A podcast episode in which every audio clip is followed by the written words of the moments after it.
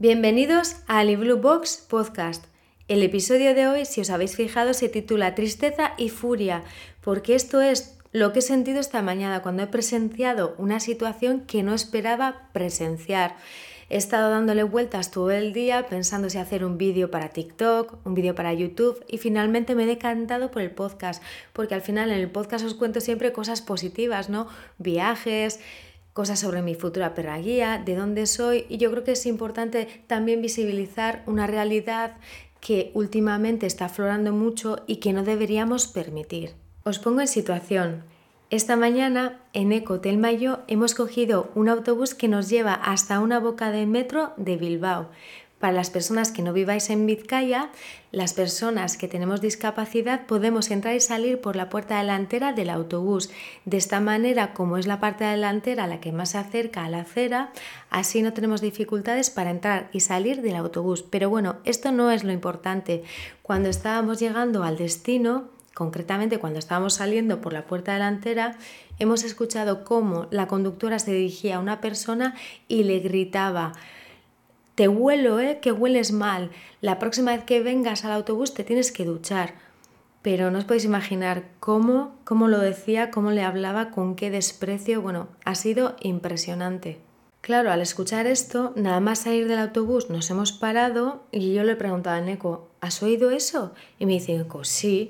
Digo, qué raro. Ya sabéis que yo soy ciega, pero Neko se ha girado y lo que ha visto es una conductora muy desagradable hablando de forma agresiva, con gestos agresivos, y lo único que ocurría es que esa chica era musulmana, bueno, es musulmana, y llevaba un pañuelo en la cabeza. A medida que íbamos avanzando hacia la boca de metro, porque está, a ver, la boca de metro está cerca, pero tenemos que andar unos pasos, pasar unas máquinas canceladoras, y bueno, a medida que íbamos avanzando, nos íbamos sintiendo cada vez peor, por un lado tristeza, por otro lado rabia, una furia porque, ostras, nos sentíamos mal de no haber hecho nada, de haber permitido esa situación. Pero claro, también es verdad que no sabíamos realmente lo que estaba pasando. Al llegar al andén, lo que hemos hecho es esperar a la chica, porque, bueno, normalmente la gente que coge este autobús siempre se dirige al metro, por eso le llaman lanzadera, ¿no? Porque une el pueblo en el que vivimos nosotros con una boca de metro.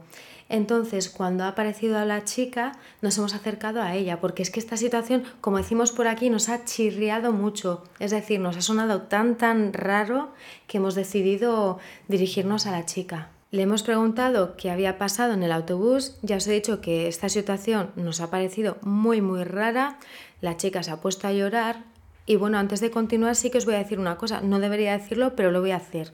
La chica iba limpia y olía a limpio, Así que lo que decía la conductora era mentira. Y ahora continúo. La chica nos ha dicho que no es la primera vez que le ocurre esto con esta conductora. Incluso cuando esta chica ha ido con su hijo de nueve meses, le ha increpado, se ha metido con ella, le ha dicho que cómo puede llevar al hijo sin chupete, que le lleve con chupete y que no se le ocurra llorar y así os podría contar muchas cosas. Nos ha dado tanta rabia, tanta tristeza que hemos decidido darle el teléfono nuestro teléfono para que ponga una denuncia y además lo que vamos a hacer es escribir a Vizcaibus para que sepan qué tipo de conductora es esta persona.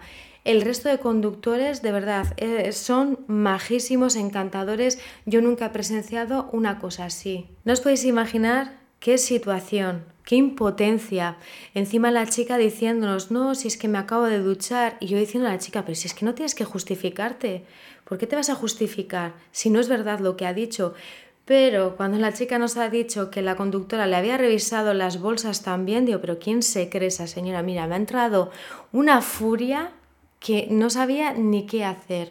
Y lo que hemos hecho es lo que os acabo de comentar, hemos entrado al metro y ya, bueno, nos quedaban pocas paradas y nos teníamos que bajar. Pero cuando nos hemos bajado en la parada, en nuestro destino, otra pareja que había presenciado la situación, se ha puesto a hablar con nosotros y ya os digo, estaban totalmente de acuerdo con nosotros, nos han empezado a decir que esta situación se está dando más veces y por eso quiero aprovechar este espacio, ¿no? este episodio, para pediros por favor que seáis intolerantes con las personas que sean intolerantes. Al final todos somos iguales, da igual cuál sea nuestro origen, nuestra discapacidad. Es que no podemos permitir esto. Todos somos personas. Pero si pensáis que esto es lo único que me ha pasado hoy, estáis muy equivocados. Esto, esto solo ha sido el comienzo. Os voy a contar otra situación diferente, pero al final muy similar. Os he hablado de una situación de racismo. Pues ahora veréis lo que me ha pasado. Como ya os he comentado en otras ocasiones, Telma es mi futura perra guía y como está en su proceso de socialización, tiene que venir con nosotros a todos los sitios y cuando digo a todos los sitios es a todos los sitios, al hospital, al ambulatorio, a los bares, al gimnasio, etc. Y hoy hemos ido al gimnasio. Como sabéis, todavía no está preparada para guiar, entonces la tiene que llevar en eco. Bueno, no quiero enrollarme mucho, así que voy al grano, voy a intentar ser lo más breve posible. El caso es que hemos entrado en el gimnasio, en eco se ha dirigido con Telma hacia las taquillas y yo he cogido mi bastón y me he dirigido hacia el servicio. ¿Y cuál ha sido la sorpresa de Neko? Pues cuando estaba abriendo la taquilla ha escuchado como una señora que estaba a más de 10 metros de distancia ha empezado gritando y de forma desagradable a decir ¿qué hace un perro aquí? Llevo 40 años en este gimnasio y jamás he visto un perro. Os pongo en situación. Como sabéis, yo he tenido una perita guía que se llamaba Casey, he ido durante 8 años con ella llevo ocho meses yendo con Telma y además hay otra chica ciega que también va con un perro guía, ¿eh?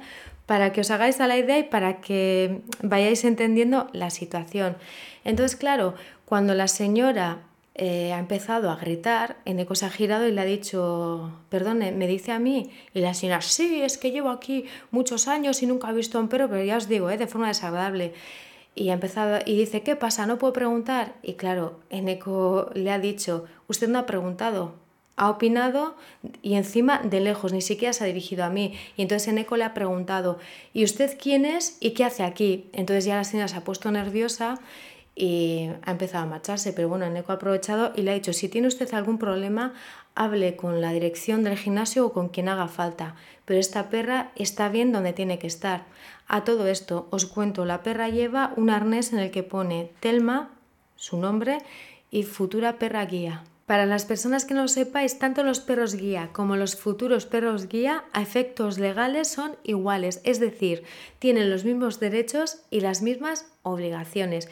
Y a este tipo de personas que se atreven a meterse donde nadie les llama, a opinar sin saber y a juzgar, yo les llamo tontas motivadas. Y para terminar este día de tristeza y furia, quiero mandar desde aquí todo mi apoyo, un abrazo y un beso enorme a Tesi y Antonio Reyes del canal de YouTube Viviendo entre Tinieblas, porque hoy también han sido dos personas discriminadas, les han echado de un bar, bueno, más bien no les han dejado entrar porque iban con un perro guía. De verdad, ¿en qué nos estamos convirtiendo?